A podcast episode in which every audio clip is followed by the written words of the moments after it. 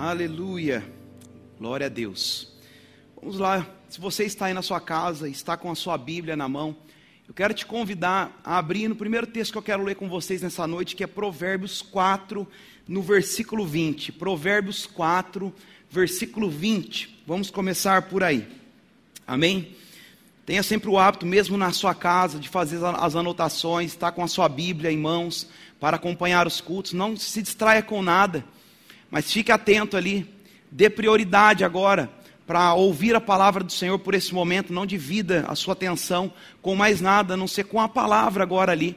Deixe o Senhor instruir você por caminhos retos, que é a sua palavra. Amém? Quero ler, ler com vocês aqui então Provérbios 4, 20. Filho meu, escute o que lhe digo, preste atenção às minhas palavras, nunca as perca de vista, guarde-as no fundo do coração, pois são vidas para as que encontra e saúde para todo o seu ser. Acima de tudo, guarde o seu coração, pois dele depende toda a sua vida. Afaste da boca, da sua boca as palavras perversas. Fique longe dos lábios a maldade. Olhe sempre para a frente. Mantenha o olhar fixo no que está adiante de você. Veja bem por onde anda, e os seus passos serão seguros. Não se desvie, nem para a direita, nem para a esquerda. Afaste os seus pés da maldade. Amém? Esse texto é um texto maravilhoso. É um provérbio que nos instrui a escutar o que Deus está falando. Agora, todos nós que temos acesso à palavra, que somos leitores da palavra, que somos filhos, que temos essa nova vida dentro de nós, temos um conhecimento de que nós precisamos ser seletivos naquilo que nós escutamos. Porque o que nós escutamos, ele vai ter um impacto em quem nós somos. Isso vai gerar o que nós cremos, e o que nós cremos vai, vai se tornar em ações que vamos praticar. E as nossas ações trazem consigo as colheitas das minhas ações. Em Romanos 10, 17, está escrito dessa maneira: de sorte que a fé é pelo ouvir, e ouvir pela palavra de Deus. Então, as escrituras romanas escreve, ou Paulo escreve aos romanos, que a de sorte que a fé, ela vem pelo ouvir. E aqui em Provérbios diz que é para nós ficarmos atentos, escute e preste atenção nas minhas palavras. Olha a instrução, escute bem as minhas palavras, dê atenção às minhas palavras. Veja bem que as Escrituras não pede para nós darmos atenção e nem fixarmos nossos olhos nas notícias, nem nos diagnósticos, e muito menos nas coisas que estão à nossa volta. Mas ele diz: escute, preste atenção, fique atento às minhas palavras, e não ao que o mundo diz. Então, e Paulo escreve aos Romanos que de sorte que a fé vem por ouvir. A fé não vem por pedir. A fé não vem por pagar um preço. A fé não vem por você orar muito tempo. É claro que isso são elementos, muitas coisas vão cooperar e convergir para que você tenha de fato uma fé robusta, baseada nas Escrituras. Mas o apóstolo Paulo nos ensina um princípio, um princípio que diz que a fé ela vem por um caminho. E esse caminho é o ouvir. E ele também deixa bem claro que não é ouvir qualquer coisa.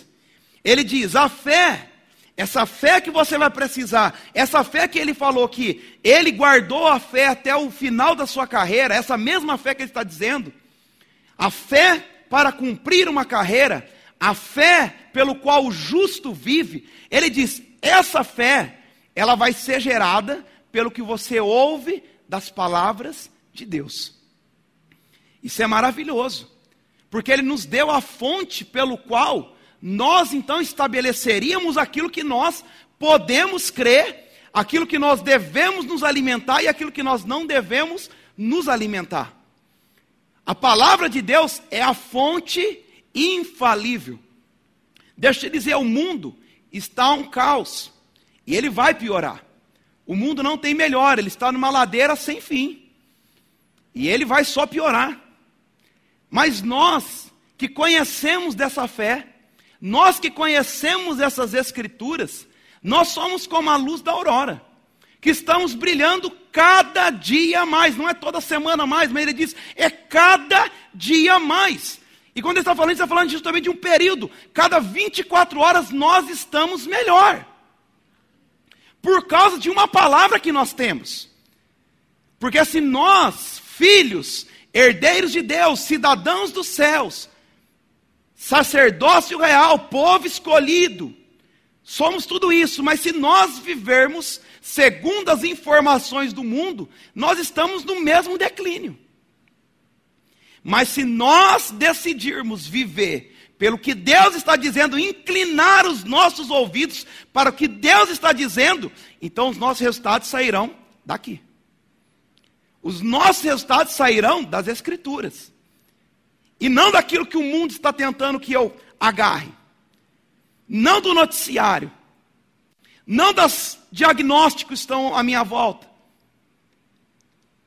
Nem das sugestões que vêm à nossa volta. O diabo todo dia ele tenta nos tentar com diversas coisas, nos trazendo informações que não condizem com o que eu sou. Eu sei que com você também é assim. Ele vem te querer colocar, ele vem querendo colocar dúvida, querendo distorcer aquilo que Deus já disse ao nosso respeito.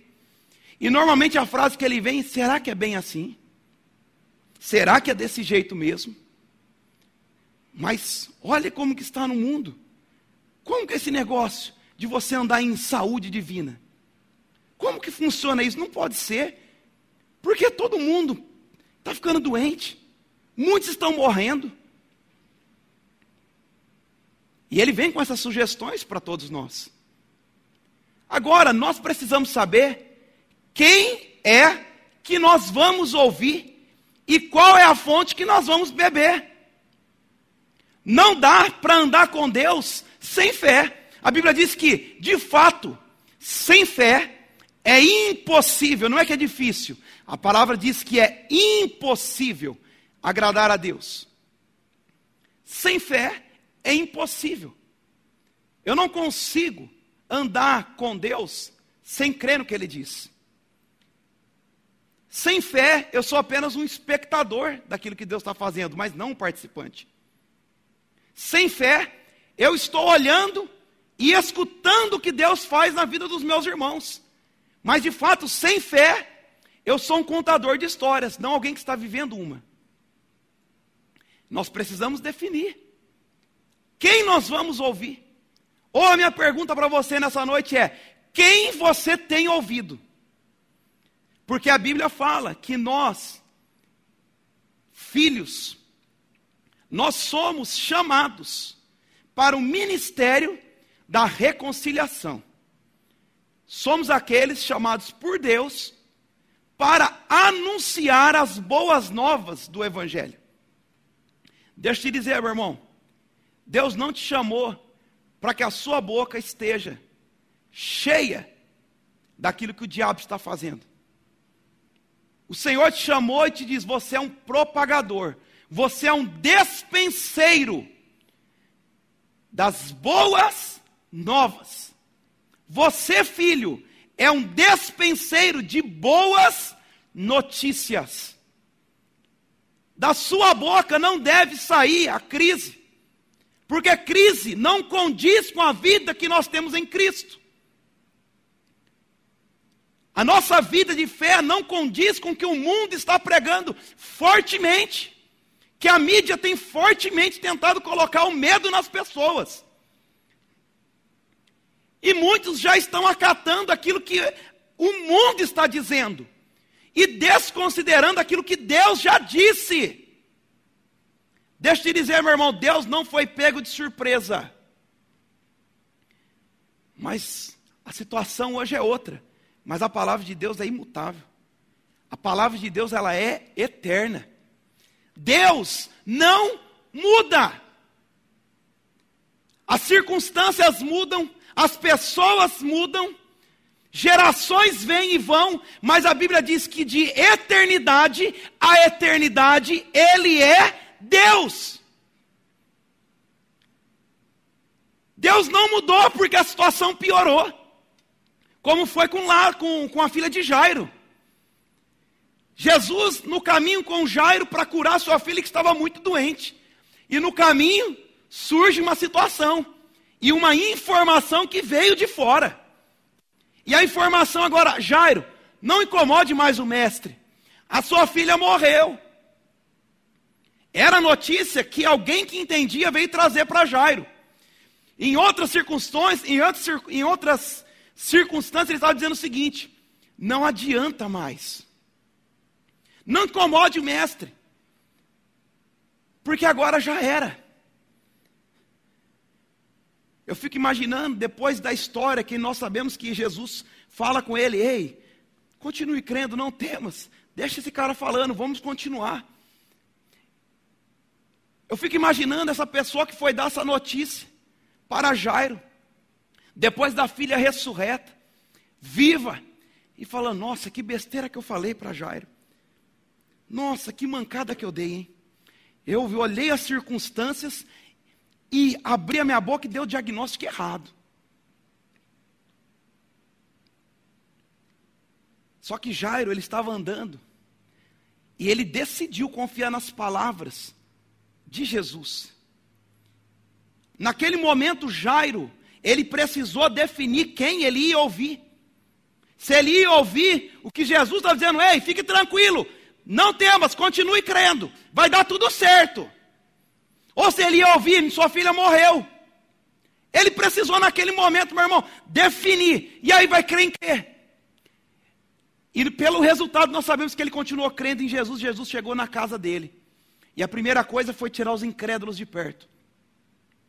Tirar os incrédulos de perto. E aquela menina agora então ressuscita. Por quê?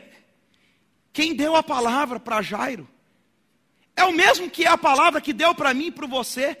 E ele diz o seguinte: ele estava andando no caminho, e ele, que aquele que estava andando no caminho com ele, era a própria ressurreição e a vida. Ele disse: Eu sou a ressurreição e a vida.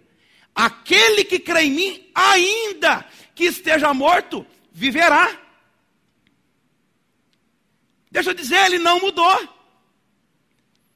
Jesus não perdeu a sua autoridade. Deus continua sentado no seu alto e sublime trono, reinando sobre toda circunstância.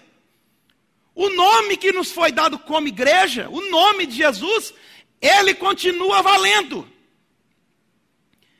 A circunstância piorou, mas o nome de Jesus, ele continua tendo toda a autoridade no céu, na terra e debaixo da terra e sobre todo nome que se possa referir. Jesus continua sendo a própria ressurreição e a vida. Ele continua sendo o caminho, a verdade e a vida. É o mesmo. Ele diz em Hebreus: Jesus Cristo é o mesmo ontem, ele é o mesmo hoje e ele vai ser o mesmo amanhã. E nós precisamos definir quem nós temos ouvido. Em quem nós vamos crer?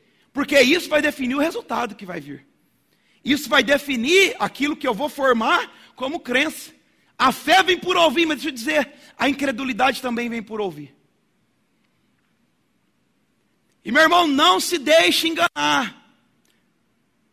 Se você não se encher da palavra, você não vai conseguir crer, você vai ficar pelo meio do caminho.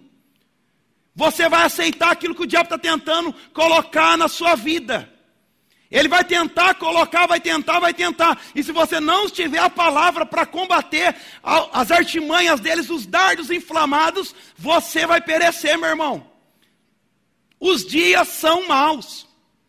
E você precisa estar firmado no que Deus diz, se atentar para as palavras dele. Porque se você, é fato, se você não estiver atentando para as palavras dele, você está atentando para o que o diabo está dizendo. Não, mas isso é muito radical. Não, meu irmão, isso é real. Ou você ouve Deus, ou você está ouvindo o diabo. Ou você está vivendo pelo que Deus disse, ou você está vivendo pelo que o diabo está te propondo. Não tem outro caminho. Não tem neutralidade. Ou é um ou é outro. E aquele que você decide ouvir é o que vai gerar fé no seu coração. E nós precisamos ouvir a palavra. Precisamos meditar nas Escrituras, precisamos nos encontrar nessas Escrituras e saber quem de fato nós somos. Eu quero ler uma história com você, vá lá comigo em Números. Uma história maravilhosa, Números, Números 13.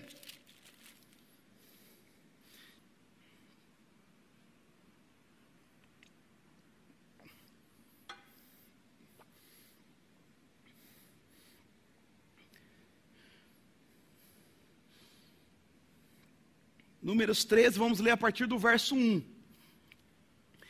E o Senhor disse a Moisés: Envia alguns homens em missão de reconhecimento à terra de Canaã, terra que dou aos israelitas. Envia um líder de cada tribo dos seus antepassados, outras traduções diz príncipes, entre eles. E aqui então nós vamos ver descrevendo então de cada tribo, Moisés escolhendo um príncipe ou um líder de cada tribo para poder então agora ir fazer a missão de reconhecimento da terra que Deus falou: "Eu vou dar para vocês". Agora, olha que interessante. Que coisa maravilhosa, meu irmão. A Bíblia nos anima. Que coisa maravilhosa. Olha, presta atenção.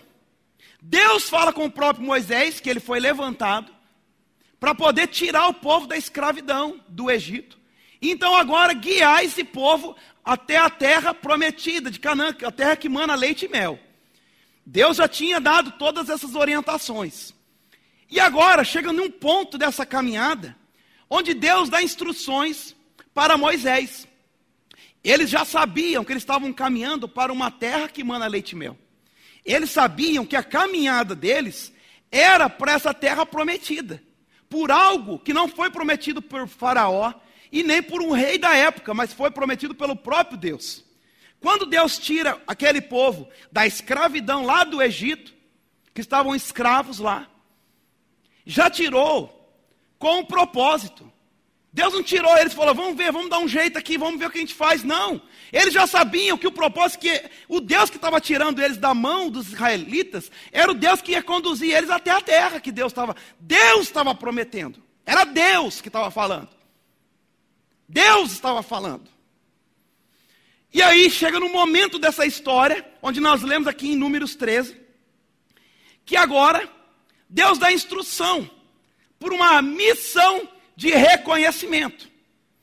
Levanta aí doze líderes, doze príncipes entre, entre as tribos, e envia eles agora para essa missão. O que que Deus estava dizendo para eles? Ei, eu vou dar algo para vocês, mas eu quero, vai ter, não é fácil, vocês vão ter que passar por algumas coisas, mas deixa eu dizer, eu quero que vocês tenham a visão daquilo que eu prometi. Eu quero que a visão de vocês não fique só naquilo que eu disse, mas agora chegou a hora de vocês verem com os olhos de vocês aquilo que eu prometi para vocês. Agora, Deus não muda, eu já disse aqui. Deus não muda. E se Deus não muda, Deus não estava tentando o povo, fazendo, deixa eu mandar eles para aquela terra para ver se aquele povo desiste. Deixa eu enviar esse povo para essa terra, porque quem sabe eles olham lá os gigantes, eles olham as dificuldades e eles mudam de ideia. Ou quem sabe eu ganho um tempo aqui com eles depois que eles forem lá. É claro que Deus não, não era, nunca foi a intenção de Deus. Nós conhecemos quem é nosso Pai. Quando Deus nos mostra algo, é porque Ele quer nos dar, meu irmão. Deus não está te falando algo que Ele não quer cumprir com você. Aquilo que Deus fala no seu coração, fala nas Escrituras e mostra para você, porque é o desejo dele de realizar. E quando chega a hora de você espiar a terra, como foi o caso deles, que Deus fala: Ei, vai lá reconhecer o território que eu vou dar para vocês. Ainda não é de vocês, mas vai lá espiar. É Deus querendo nos animar. É Deus querendo falar com vocês. Ei, vai lá para vocês verem o que eu estou preparando para vocês. É claro que Deus não queria desanimar aquele povo, mas Ele queria animar aquele povo. Agora vamos continuar a ler. No 17. Quando Moisés os enviou para observar em Canaã, disse: Subam pelo Negueb e prossigam até a região montanhosa. Vejam como é a terra, se o povo que vive lá é forte ou fraco, se muitos ou poucos, se a terra que habitam é boa ou ruim, se as cidades em que vivem, se são de muros ou fortificadas, sem muros ou fortificadas, se o solo é fértil ou pobre, se existe ali florestas ou não. E aí vem a instrução: sejam corajosos, tragam alguns frutos da terra. Era a época do início da colheita. Então Deus estratégico, Deus é maravilhoso. Eles não, ele não mandou o povo entrar lá e falou: vai lá espiar a terra no tempo de seca, ou no tempo onde não tinha fruto ainda. Deus fala assim: ó, ei, vai lá, espie, olhe tudo, veja tudo, se é bom, se é ruim, se é fortificado, se tem muro, olha, vamos, Deus vai dar estratégia. Deus mandou eles lá para ver, não mandou eles lá terem estratégias, a estratégia vem de Deus. Mas eles chegam lá e a instrução que Moisés dá: ei, sejam corajosos. Por quê? Porque aquilo que Deus nos mostra sempre nos desafia. Moisés disse antes deles chegarem na terra: sejam corajosos. E nós temos escutado tantas vezes aqui: esse é um padrão para andar com Deus, ser corajoso. Covarde Deus dispensa, nós já ouvimos aqui. Ei, Deus está te mostrando algo, então Ele vai te dizer: Ei, eu vou te mostrar, porque eu quero te dar, mas seja corajoso. uh! Aleluia! Aleluia! No 23, quando chegaram no vale de Escol, cortaram um ramo do qual pendia um único cacho de uva. Dois deles carregaram o cacho, pendurado numa vara. Eita, terrinha boa! Colheram também romãs e figos. Aquele lugar foi chamado Vale de Escol por causa do cacho de uva que os israelitas cortaram ali. Ao fim de 40 dias, eles voltaram da missão de reconhecimento daquela terra. Então eles vão lá, e conforme a instrução que Moisés disse, eles olham tudo. E eles trazem romãs, figos e um cacho de uva que dois homens precisavam carregar. Eu nunca vi um cacho de uva desse vendendo no mercado. Mas essa era a terra que Deus tinha prometido, porque Deus não promete nada com escassez. Quando Deus dá algo, Ele sempre faz infinitamente mais. Daquilo que pedimos, pensamos, desejamos, imaginamos, Deus sempre vai e nos surpreende com infinitamente mais. Agora, qual é o ânimo de entrar numa terra fértil dessa? Que cacho de uva era com dois homens para carregar. Qual a alegria de plantar numa terra dessa? Uau! Fala aqui, vai ser sucesso. Aqui a gente vai estar tá comendo a manga, se escorrer um pouco, capaz de nascer o pé de manga já. Terra fértil era que Deus estava dando para eles. Terra fértil. Não era uma terra que ia ter dureza, ah, não vai dar nada. Não! O que Deus tinha prometido para eles era algo bom. Aí eles voltam depois de 40 dias. 40 dias de quando Moisés tinha enviado eles para a missão de reconhecimento. Meu Deus, 40 dias tão pouco. Tão pouco longe daquele que era o líder, Moisés, que estava junto com Arão ali guiando aquele povo e orientando, que era Deus. No versículo 1 nós lemos aqui: a terra que eu dou. Outras versões falam a terra que eu vou dar para vocês. Deus já tinha prometido. E historicamente eles sabiam que Deus cumpria o que dizia. Porque eles já tinham provado, nós vamos ler isso. Vamos ler o relatório agora. Aleluia. 26. Eles então retornaram a Moisés e Arão e a toda a comunidade de Israel em Cádiz no deserto de Parã, onde prestaram relatório e a eles e a toda a comunidade de Israel. e lhes mostraram os frutos da terra, e deram o seguinte relatório a Moisés: Entramos na terra, o qual você nos enviou, onde mana leite e mel. Aqui estão alguns frutos dela. Aí no 28, na NVI diz: Mas, esse mas aqui começa agora o relatório ruim. Ele fala: Até que você mandou lá, mana leite e mel. Está aqui, olha os frutos. Maravilhosos, trouxemos os frutos como você designou.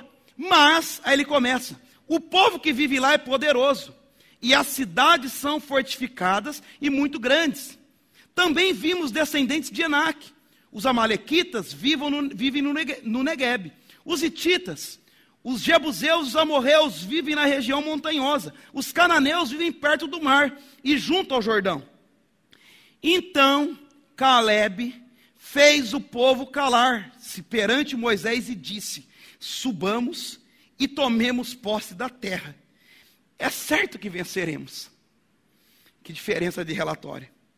Mas os homens que tinham ido, ido com eles disseram: Não podemos atacar aquele povo, é mais forte do que nós. E estes espalharam entre eles e estes espalharam entre eles israelitas um relatório negativo acerca daquela terra. Relatório negativo. Então começou-se agora a espalhar entre o povo um relatório negativo. Guarde isso. Acerca daquela terra. Disseram, olha o que disseram: a terra para o qual fomos em missão de reconhecimento devora os que nela vivem. Todos os que vimos são de grande estatura. Vimos também os gigantes descendentes de Enac, diante de quem parecíamos gafanhoto a nós e a eles. Olha só, meu irmão. Foram doze espias. Doze espias. Dos quais dez colocaram esse relatório diante da comunidade. Não foi toda a comunidade, não foi as doze tribos o reconhecimento. Foi apenas um líder de cada tribo. E aquela tribo confiava, porque ele era um líder daquela tribo, era um príncipe daquela tribo e era alguém de confiança. E as pessoas então estavam escutando aquilo que um líder estava dando o relatório daquilo que eles não viram, mas agora estavam ouvindo o relatório. Imagine o líder de uma tribo chegando e falando: Você conhece já aquele líder, você sabe quem ele é, Imagina esse quadro e se junta lá e a pessoa da tribo, oh, nosso líder está falando lá também. E ele está dizendo que lá, aquela terra, as pessoas são devoradas. Os homens são muito grandes. Impossível, eles vão nos esmagar, eles vão nos matar. Dos doze, dois decidem fazer um caminho inverso. E eles dizem, vou ler novamente. Então Caleb foi o primeiro que disse, ele fez calar perante Moisés e disse: Subamos e tomamos posse da terra. É certo que venceremos. Agora o que diz? O que qual era a diferença entre aqueles dez que viram apenas a dificuldade e agora Caleb, nós vamos ler também aqui as, ao que Josué também estava junto com Caleb, mas Caleb ele se levanta com ousadia e fala que ele fez calasse o povo. Ele fala assim: o que ele está dizendo é o seguinte: aquele monte de relatório, e ele ouvindo aquilo, e eu fico pensando, conjecturando aqui, e pensando: será que Josué e Caleb falou, será que eles viram a mesma coisa que eu? Será que eles são herdeiros da mesma promessa que eu? Será que eles estão lembrando que foi Deus que prometeu que ia nos dar? Será? Ao ponto dele começar a ouvir e o povo começar a desanimar, e ele olhando ali naquela multidão, ouvindo os relatórios, ouvindo, ouvindo, ouvindo, ele falar: Ei, se cale! Vamos subir, é certo que venceremos. Essa convicção não foi ali, foi de alguém que já sabia quem tinha dado a terra. Ele decidiu não olhar para o natural, ele decidiu olhar para a palavra daquele que prometeu. Aí fez toda a diferença. Eles foram para a mesma terra. Eles olharam os mesmos frutos. Eles olharam os mesmos gigantes e viu a mesma terra fértil. Todos eles olharam as mesmas coisas. Todos eles tiveram acesso à mesma promessa. Todos eles sabiam que era Deus que tinha dado. Todos eles sabiam que Moisés era aquele que Deus levantou. Todos eles tinham as mesmas informações.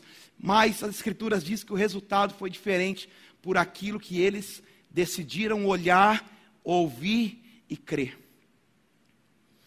Eu quero ler com você o 14. Naquela noite, toda a comunidade começou a chorar em alta voz. Todos os israelitas queixaram-se contra Moisés e contra Arão, e toda a comunidade lhes disse: Quem dera tivéssemos morrido no Egito, ou mesmo no deserto, porque o Senhor está nos trazendo para essa terra. Olha a pergunta: só para nos deixar cair a espada? Nossas mulheres, nossos filhos serão tomados como despojos de guerra. Olha a afirmação que saiu da boca do povo. Eles disseram que os nossos filhos, nossas mulheres serão tomados como despojos de guerra. Não seria melhor voltar para o Egito? E disseram uns aos outros: Escolhemos um chefe e voltaremos para o Egito. Então Moisés e Arão prostaram-se rosto em terra diante de toda a assembleia dos israelitas. Josué, filho de Num, e Caleb, filho de Jefoné, dentre os que haviam observado a terra, rasgaram suas vestes e disseram a toda a comunidade dos israelitas: A terra que percorremos em missão de reconhecimento é excelente. Se o Senhor se agradar de nós, Ele nos fará entrar naquela terra, onde manam leite e mel, e dará-nos a nós. Somente não sejam rebeldes contra o Senhor e não tenham medo do povo da terra, porque nós o devoraremos como se fosse pão. A proteção deles se foi, mas o Senhor está conosco. Não tenham medo deles. Uau, que convicção! O povo chorando, se lamentando, em profunda tristeza, já se olhando daquilo que eles ouviram o relatório. Eu imagino algum deles já se imaginando como um gafanhoto, como alguém que seria devorado pelos gigantes daquela terra. E aquela angústia daquela informação começou a entrar dentro deles. E eles pensando: poxa, nós acreditamos naquilo que Moisés estava dizendo, que ele era o enviado do Senhor, que ele nos faria entrar nessa terra maravilhosa. Mas agora, chegamos aqui, estamos ouvindo esse relatório, e o povo começou a chorar em alta voz. E aí Josué e Caleb se levantam mais uma vez, como uma maneira mesmo de extravagância, eles pegam ali, rasgam as suas vestes para dizer: Ei, ainda tem alguém que crê aqui! Me escutem! Me escutem! Se Deus se agradar de nós, povo, é certo que Ele vai nos dar a terra. Apenas não sejam rebeldes, apenas confiem no Senhor, apenas faça o que Ele diz. É isso que ele está dizendo aqui. Se ele se agradar de nós, ele fará nos entrar na terra. Não sejam rebeldes, não tenham medo do povo da terra. O Senhor está conosco. Eles estavam lembrando o povo. Ele falou: Ei, é difícil, tem gigante, vai ter adversário, está fortificado, o povo é forte. Mas deixa eu te dizer: a única diferença, escutem, povo, acho que vocês estão esquecendo. O Senhor está conosco, não é com eles, não. Ele teve que lembrar o povo que o Senhor está do lado deles. Será que faz diferença o Senhor estar do nosso lado? Se Deus é por nós, quem será contra nós? Ah, mas isso já passou. Deus não muda. Ele continua sendo por nós. E ai daquele que tentar parar-nos, não é possível, porque o maior está do nosso lado. Maior é aquele que habita dentro de mim, dentro de você, do que aquele que está no mundo tentando nos parar. O maior está com você, não está no mundo. O maior está conosco. Quem poderá nos deter? Quem? Nada. Deus não tem adversário, Deus não tem oponente. E era isso que Josué e Caleb, eles tinham isso borbulhando dentro deles. Eu fico imaginando aqueles dez olhando as circunstâncias. E Josué e Caleb falou: Eita, que agora o negócio vai ficar bom. Quanta fruta boa, que terra maravilhosa. Ei, nós vamos dançar aqui, nós vamos celebrar nessa terra. Isso é o que o Senhor nos prometeu. Deus é muito bom. Olha, Caleb, que terra maravilhosa, valeu a pena, sofremos tantas coisas, estamos aqui andando, peregrinando, mas valeu a pena, estamos perto da terra. Ah, a mesma terra, a mesma visão, tudo igual, e relatórios diferentes. Quem você é na história? Quem é você? Quem é você? Quero ler mais um pouco, eu preciso ler. Aleluia, obrigado, Senhor. Porque o Senhor é conosco. o Senhor é conosco, meu irmão, o Senhor é contigo. Aonde quer que eu andares, existe uma promessa sobre a sua casa. Ele disse ainda que você ande pelo vale da sombra da morte. Não tema mal algum, porque Ele está com você. Mil cairão ao seu lado, dez mil à sua direita. Ei, pode estar acontecendo com todo mundo, mas você não será atingido. Foi ele quem disse. É a palavra de Deus que ele disse: atenta para as minhas palavras.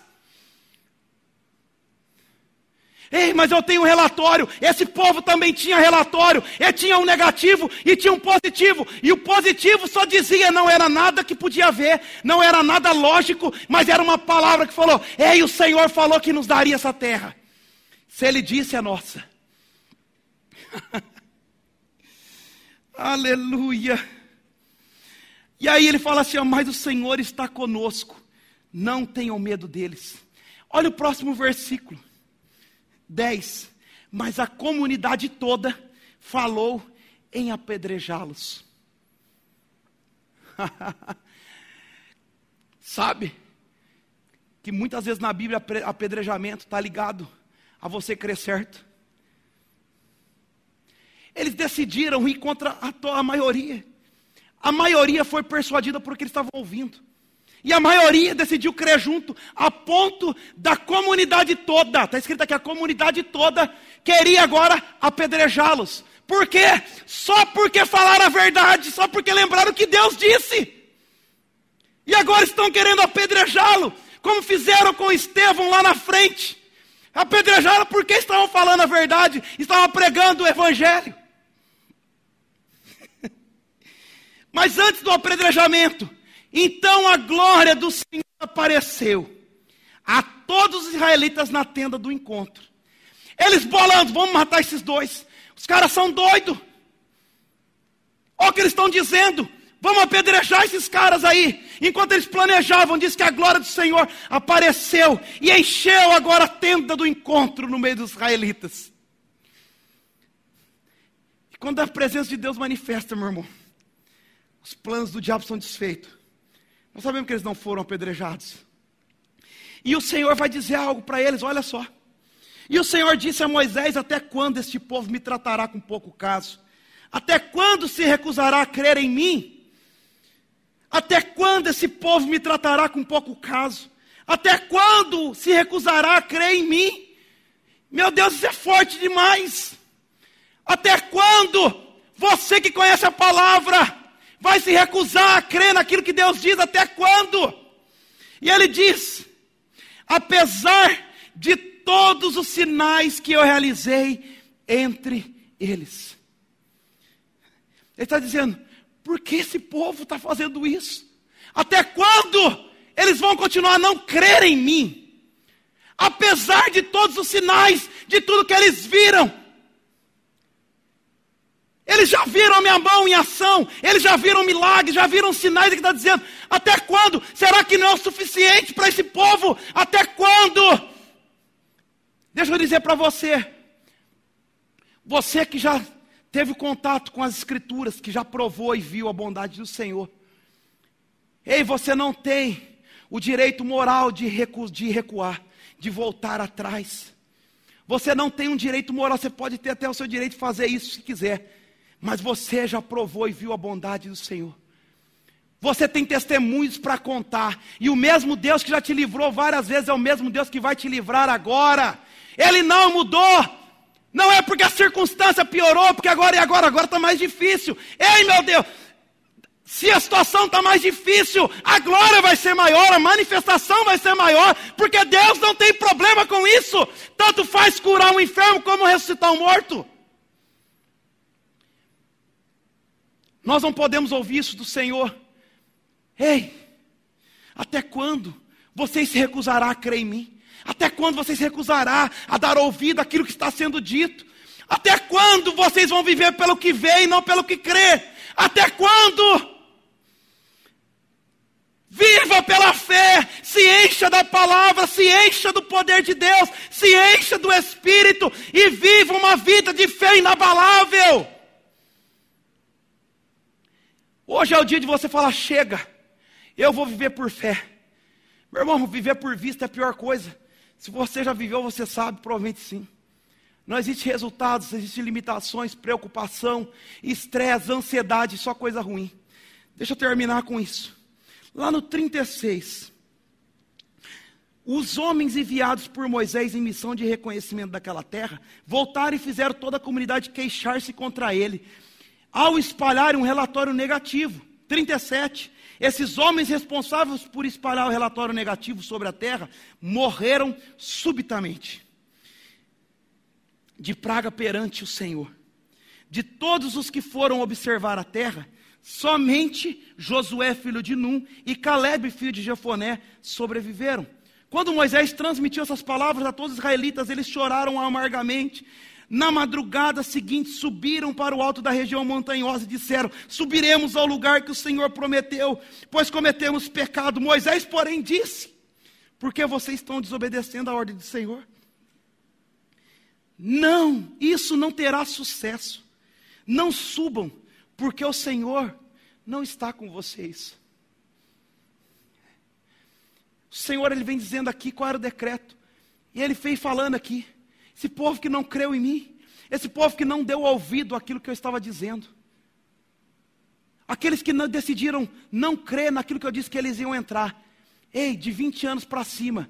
Ei, vocês vão morrer tudo no deserto. Os cadáveres de vocês vão ficar no deserto. Porque a incredulidade mata. Murmuração mata.